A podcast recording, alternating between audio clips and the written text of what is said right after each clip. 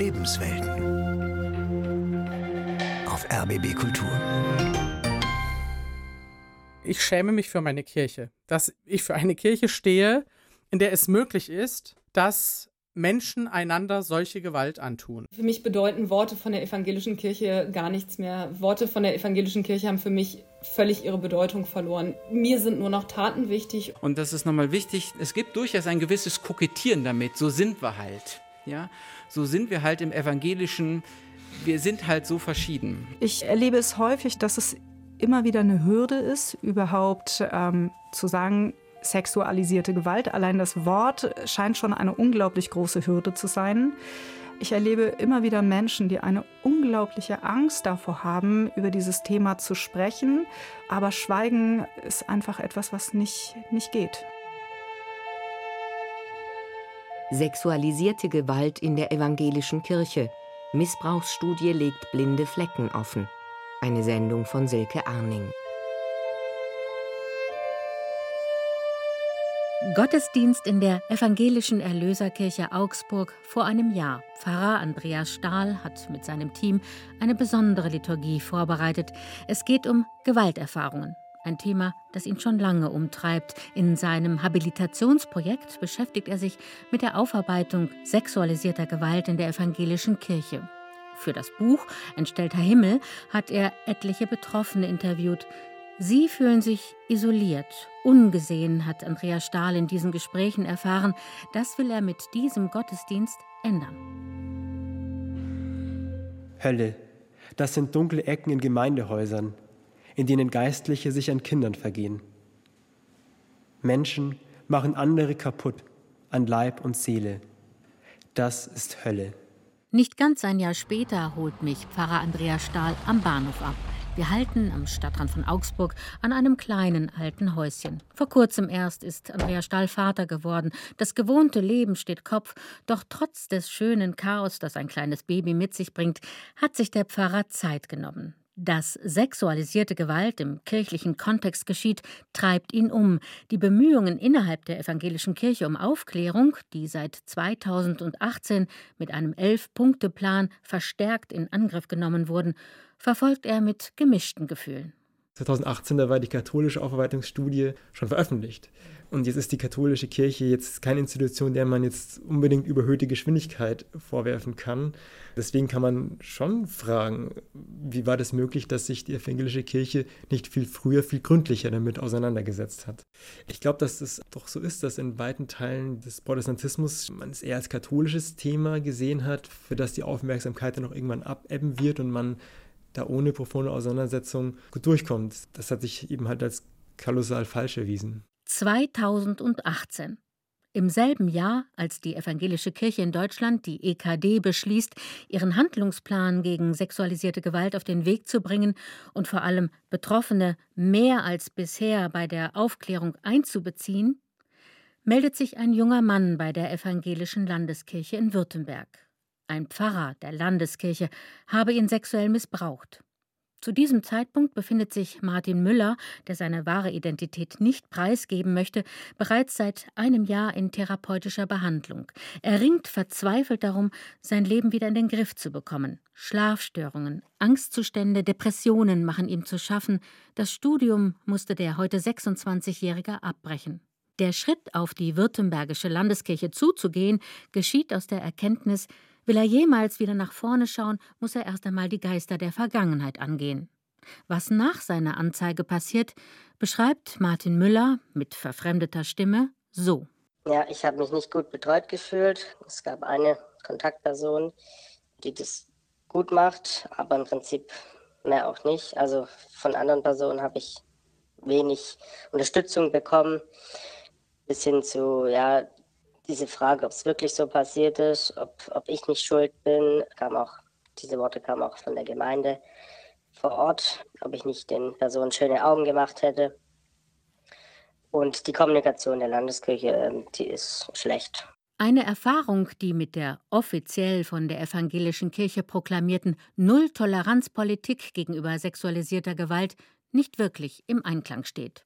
Verantwortung übernehmen sieht anders aus So empfindet es auch Katharina Kracht, die seit Jahren als Betroffene der evangelischen Landeskirche Hannover mehr Transparenz einfordert und dabei nicht grundsätzlich, aber doch sehr oft auf wenig Empathie gestoßen ist. Wir haben ganz stark das Gefühl, dass die evangelische Kirche immer noch dieses Gefühl hat, wir sind die gute Kirche und wir meinen es ja gut. Und ich glaube tatsächlich, dass das so ist. Es gibt Betroffene, die auch sagen, nein, die meinen das nicht gut und das sind alles Verdränger und Vertuscher. Ich weiß nicht, ob das so ist. Ich denke immer noch, die meinen es wirklich gut, aber die reflektieren ihre Haltung einfach nicht. Und ihre Haltung ist immer, dass wir wissen schon, was gut ist. Und dann sind die Betroffenen, die sagen, ja, vielleicht wisst ihr, was gut ist, aber ihr verhaltet euch gerade nicht gut, sind dann natürlich diejenigen, die stören und die auch gegen dieses Selbstbild diese Überzeugung, wir sind so toll, wir sind so hilfsbereit, wir können den Menschen helfen, die sagen, nee, ihr helft mir gerade überhaupt nicht. Im Gegenteil, ich empfinde das hier gerade als massiv retraumatisierend, was ihr mit mir macht. Hier ist das erste deutsche Fernsehen mit der Tagesschau. In der evangelischen Kirche hat es deutlich mehr sexualisierte Gewalt gegen Kinder und Jugendliche gegeben als bislang angenommen. Zu diesem Ergebnis kommt ein von der EKD eingesetztes unabhängiges Forscherteam, das heute seine Studie vorgelegt hat. Darin ist von mindestens 2225 Betroffenen und etwa 1260 mutmaßlichen Tätern die Rede. Die Autoren gehen aber von noch deutlich höheren Zahlen aus, weil ihnen nicht alle Informationen zur Verfügung standen. Ob die mangelhafte Aktenlage auf Unwillen der evangelischen Landeskirchen auf Unvermögen oder Schlampigkeit zurückzuführen ist, ist zwar nicht unerheblich, aber letztlich nur ein Detail in einer Vielzahl sehr ernüchternder Forschungsergebnisse. Der vergangene Donnerstag wird zum Offenbarungseid für die evangelische Kirche in Deutschland und sie muss in einen tiefen Abgrund schauen. Zu den Ergebnissen, vor allem zur dargestellten Zahlenlage, meint der Koordinator der Studie, der Erziehungswissenschaftler Martin Watzlawick von der Hochschule Hannover. Es ist die Spitze der Spitze des Eisbergs. Es ist noch nicht mal die Spitze. Nüchtern referiert Martin Watzlawick in gut 30 Minuten die Fakten dass Aufklärung meist nur auf Druck und Anfrage erfolgt sei, dass Betroffene hingehalten wurden, dass das Gespräch abbrach, wenn die Aufklärung nicht nach den kirchlich vorgegebenen Pfaden verlief, dass die Glaubwürdigkeit angezweifelt wurde, die Institution vor allem die Täter geschützt habe, dass Betroffene bedrängt wurden, die Taten zu vergeben. Gleichzeitig wurde das Bild von der besseren, guten Kirche gepflegt und nur zu gern die demokratisch-föderale Struktur mit der Vielstimmigkeit von 20 evangelischen Landeskirchen herausgestellt. Es gibt durchaus ein gewisses Kokettieren damit, so sind wir halt. Ja? So sind wir halt im evangelischen, wir sind halt so verschieden. Die Folge, jede Landeskirche gehe ihren eigenen Weg bei der Aufklärung der Taten und den Konsequenzen, setze ihren eigenen Standard, zum Beispiel bei der Zahlung ganz unterschiedlicher Anerkennungsleistungen, die für Betroffene nicht nachvollziehbar, scheinbar willkürlich und damit verletzend sei. Ein undurchsichtiges Dickicht an Vorgehensweisen und Zuständigkeiten, bei der die Verantwortung zwischen den Hierarchien Landeskirche, Kirchengemeinde hin und her geschoben werde. Und was die Täter, zum Beispiel die Pfarrer betrifft, stellt Studienleiter Martin Watzlawick nüchtern fest, Pfarrer werden zu Tätern im Kontext ihrer seelsorglichen Aufgaben, im Gemeindekontext, im Kontext Familie. Und sie profitieren dabei auch von strukturellen Risikofaktoren, nämlich der Diffusität von Seelsorgebeziehungen, das Bild und die Stellung des Pfarrers in einer Kirchengemeinde, von einem Machtgefälle und wir sehen, dass besonderes rhetorisches Geschick und eine ihm zugeschriebene theologische Deutungskompetenz auch als Mittel der Anbahnung und Manipulation von Betroffenen eingesetzt wurde. Das ist für eine Kirche des Wortes, wie sich die evangelische Kirche versteht, besonders herausfordernd. Zur bitteren Wahrheit gehört auch, dass Betroffene bei der ersten Tat im Durchschnitt elf Jahre alt sind und Täter zumeist als Mehrfachtäter unterwegs sind. Die Vorstellung, sexualisierte Gewalt sei eigentlich eher ein Problem der katholischen Kirche, die ihre Priester zur Ehelosigkeit zwingt und eine überholte Sexualmoral predigt, wird als Mythos entlarvt. Der Täter, der Mehrfachtäter, dazu hat die evangelische Kirche in Württemberg ihre eigene Nachforschung angestellt, eine Tiefenbohrung, die im Rahmen der sogenannten Aufstudie im Dezember vorgestellt wurde. Ein historischer Fall, der ein fragwürdiges Bild des frommen Pietismus zeichnet. Der dicke Wagen ist bei uns aufs Feld gefahren. Wir waren beim Heuernten und hat mich abgeholt vom Feld. Und dann sollte ich übernachten. Also meine Mutter musste mit mir nach Hause und Schlafanzug und so mitgeben, dass ich übernachten kann. Erinnert sich Karl Albrecht Schmauder. Der Pfarrer und Religionslehrer ist längst in Rente, doch nun haben ihn die alten Zeiten wieder eingeholt. 1952 kam der damals 14-Jährige das erste Mal mit einem Mann in Berührung, der in und für die württembergische Landeskirche eine zentrale Rolle spielte, Alfred Zechnal. Es gab in den anfänglichen Presseartikeln oder so Vorstellungen, da wäre jetzt ein reicher Mäzen, der sich quasi mit seinem Geld den Zugang zu Jungen kauft. Erklärt der Historiker Harald Hauri, der im Rahmen der Aufstudie die Person und Bedeutung Zechnals untersucht hat. Das ist eine Figur, der hat eine mittelgroße Druckerei, also wohlhabend und so weiter, aber jetzt auch nicht zu groß. Aber sein eigentlicher Lebensinhalt ist tatsächlich das Engagement für seine pietistische Glaubenswelt, für die Kirche. Da schafft er sich seine Verbindung, seine Handlungsmöglichkeiten, gibt auch Geld rein und so weiter. Wie das in Verbindung steht dann mit den, den Übergriffen, von denen uns die Betroffenen erzählt haben, das ist eine Geschichte, die ich bis heute nicht unter einen Hut bekomme. Das ist mir wichtig, dass man sich diese Figur nicht zu eindimensional vorstellt. Bei Kaffee und letzten Weihnachtskeksen erzählt Karl Albrecht Schmauder, wie das damals war mit dem Herrn Zechnal, der sich mehr oder weniger ungefragt, aber letztlich mit großem Wohlwollen der Landeskirche in der Jugendarbeit stark engagiert hat. Dabei ging es vor allem darum, Kandidaten für das Landexamen auszugucken, eine württembergische Besonderheit, eine Art Eignungsprüfung für Jungen, die dann in einem Internatsgymnasium, einem Klosterseminar zu einem Theologiestudium hingeführt werden sollten. Zur Vorbereitung auf das Landexamen hatte Alfred Zechnal verpflichtend zweiwöchige Zeltlager am Ende der achten Klasse in Esslingen eingeführt. Die perfekte Gelegenheit, um sich nach entsprechenden Opfern umzusehen. Und er hat ja später dann, bevor das Landexamen dann stattfand, hat er die Jungen einzeln eingeladen. Er hatte vorher Lateinaufgaben verschickt, hat zu Besprechungen eingeladen, einzelne in sein Haus, da war ich auch, und hat dann da mit denen diese Lateinarbeit durchgesprochen und dann hat man auch bei ihm übernachtet. Obwohl das eigentlich von außen betrachtet völlig unnötig war. Er hätte ganz genauso statt am anderen Morgen uns gegen Abend wieder heimkutschieren lassen können. Aber er wollte ja, dass wir bei ihm über Nacht sind und er wollte dann, dass wir auch baden. Ich war dann in seiner großen Badewanne gesessen und er stand die ganze Zeit neben mir. Und das war, glaube ich, für ihn ganz wichtig, dass er da wie ein Voyeur die, die jungen Buben da anschauen können und sich daran ergötzen kann, was auch immer. Ich habe mir damals oder andere, die ich kenne, haben sich da keine großen Gedanken gemacht. Man hat sich bloß gewundert, warum bleibt er da immer an der Badewanne stehen. Doch es bleibt nicht immer nur beim Zuschauen. Alfred Zechnal hilft auch gern beim Abtrocknen. Ein anderes Mal bedrängt er einen Jungen, weil der schlecht Latein gelernt habe, müsse er ihn züchtigen, mit heruntergelassener Hose. Ein Junge vom Land, die Mutter Kriegswitwe mit kleinem Geldbeutel, das passte ganz ins Beuteschema Zechnals, meint Karl Albrecht Schmauder rückblickend. Einer, der nicht wirklich reinpasste, ist Hartmut Neunhöfer, auch ein Kandidat fürs Landexamen, aber aus einem Akademikerhaushalt. Der Vater selbst war Pfarrer. Über die Klassenkameraden hat er einiges von dem Gebaren des frommen Pietisten Zechnal mitbekommen. Was ihn besonders ärgert, die enge Verbindung mit der Kirchenleitung, mit den Landesbischöfen Helmut Klaas und Theo Sorg, damals Stuttgarter Jugendpfarrer. Erst als ich dann später, in späteren Jahrzehnten, sage ich mal, langsam über das Wirken vom Dr. Zechnal beginnend Mitte des Krieges so punktuell immer mal etwas gehört habe und mich interessiert habe, da fing bei mir der innere Ärger an, weil ich sage, ein Theo Sorg, später ja Landesbischof, der müsste zu diesem Zeitpunkt eigentlich längst voll informiert gewesen sein, was da läuft. Dass die Landeskirche diesen Herrn trotzdem instrumentalisiert hat, um ihre Informationen zu bekommen aus diesem Jugendcamp, sage ich mal. Man hat auch immer gemunkelt, dass der Zechner jedes Jahr äh, in größeren Mengen Geld an die Kirche spendet.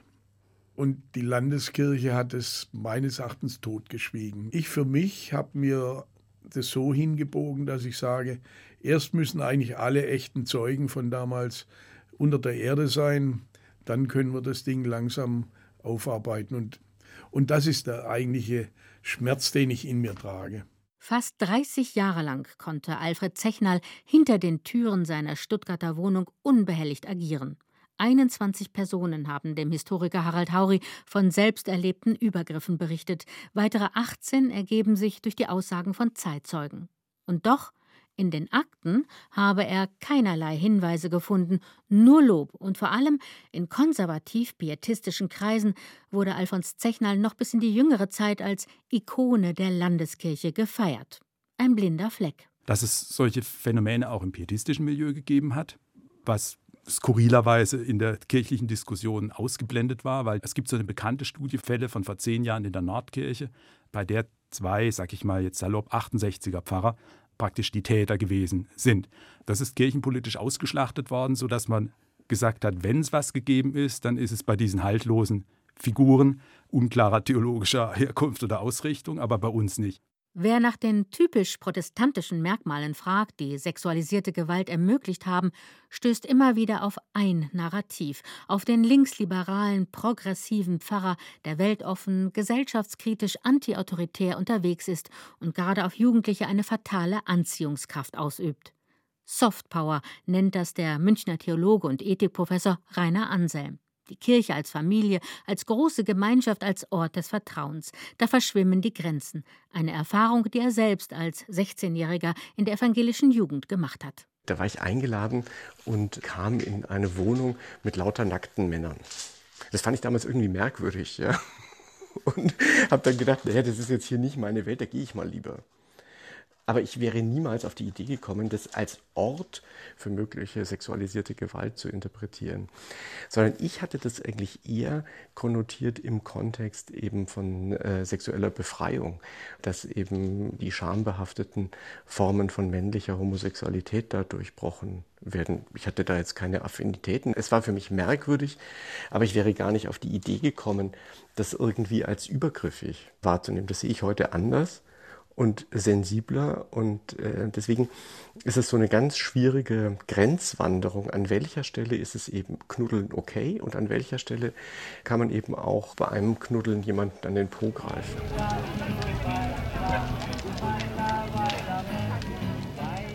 Jugendfreizeit mit Lagerfeuer und Gitarre, gemeinsames Singen mit dem Pfarrer auf Du und Du.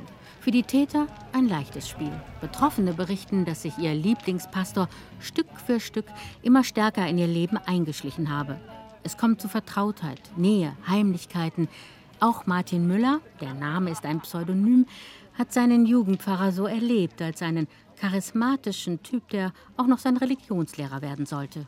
Als ich dann sein Schüler war, war der Kontakt dann enger und dann vor allem auch privater. Also außerhalb der Schule über Facebook damals und ja, gab es dann Einladungen zu Saunabesuchen, Fitnessstudio. In den Saunabesuchen gratis zusammen duschen und Berührungen.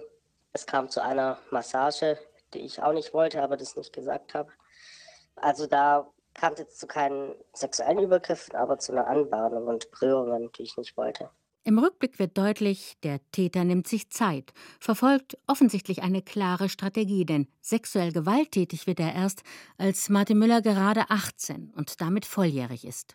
Das war 2016. Sein Fall wird später von der Evangelischen Landeskirche in Württemberg als glaubwürdig eingestuft. Er erhält eine Anerkennungsleistung, außerdem finanzielle Unterstützung für eine therapeutische Behandlung. Doch damit ist die Geschichte nicht zu Ende. Die Landeskirche hat das Ganze aufgenommen und hat mir zugesichert, dass sie was tun, dass sie es ernst nehmen und haben den Pfarrer dann suspendiert und im Prinzip dann nach Ende dieses Verfahrens gesagt, er darf wieder in die Gemeinde zurück, als wäre nichts gewesen. Und ich als Betroffener stand dann praktisch da, wie vom Kopf gestoßen und konnte nichts dagegen tun. Kein Einzelfall. Immer wieder müssen Betroffene erleben, dass sich das Leben der Täter im kirchlichen Kontext fortsetzt, mal mit ein paar Brüchen, mal aber auch nicht. Das ist gerade für diejenigen schwer auszuhalten, die trotz dunkelster Erfahrungen noch immer an der Kirche festhalten. Dazu gehört Nancy Jans, Betroffenensprecherin im Beteiligungsforum Sexualisierte Gewalt der Evangelischen Kirche in Deutschland. Für die Evangelische Kirche Bremen hat sie eine Veranstaltungsreihe mit dem Titel Hashtag Kein Platz für Gewalt gestartet. Über Workshops, Poetry Slam, Schreibwerkstatt und Ausstellungen für Jugendliche versucht sie das Thema sexualisierte Gewalt stärker ins Bewusstsein zu bringen. Sie hat eine orangefarbene Bank in der Gemeinde aufgestellt, lädt zum Gespräch ein, denn als Betroffene hat Nancy Jans die Erfahrung gemacht, dass die anderen sprechunfähig sind. Sexualisierte Gewalt, allein das Wort scheint schon eine unglaublich große Hürde zu sein.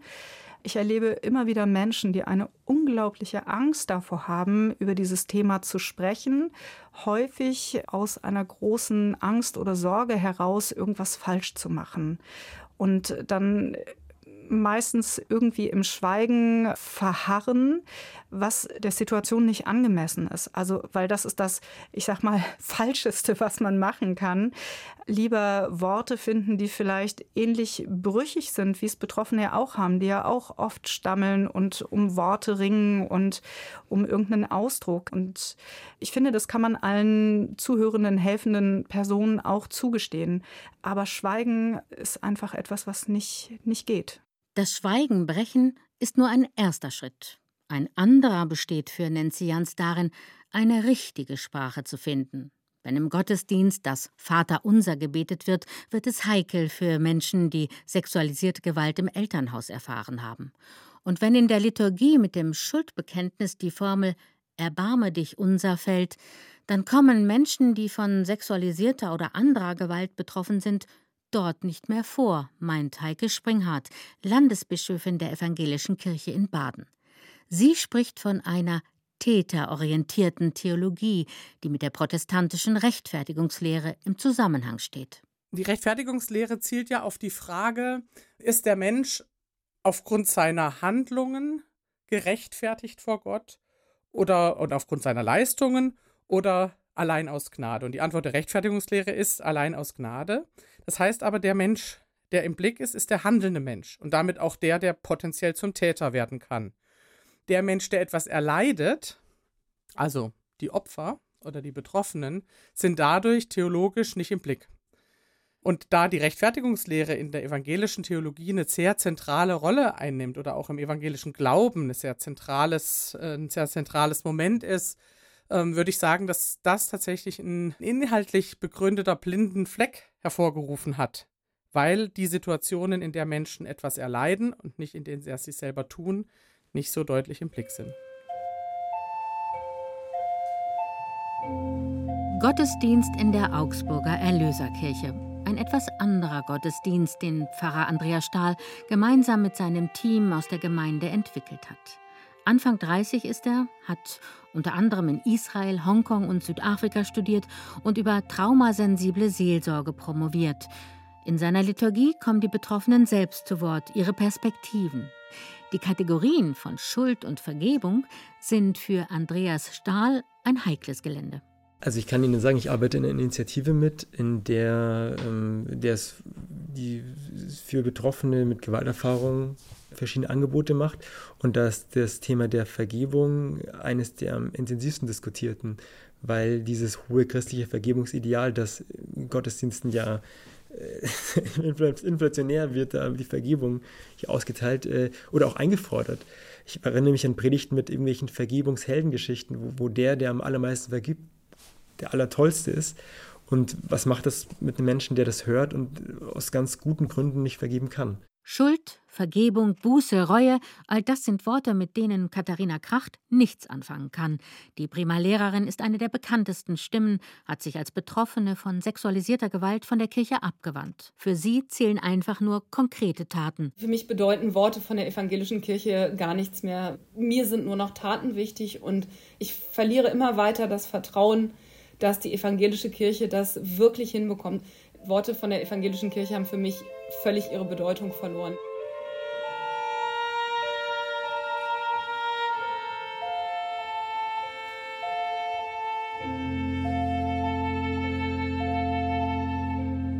Sexualisierte Gewalt in der evangelischen Kirche.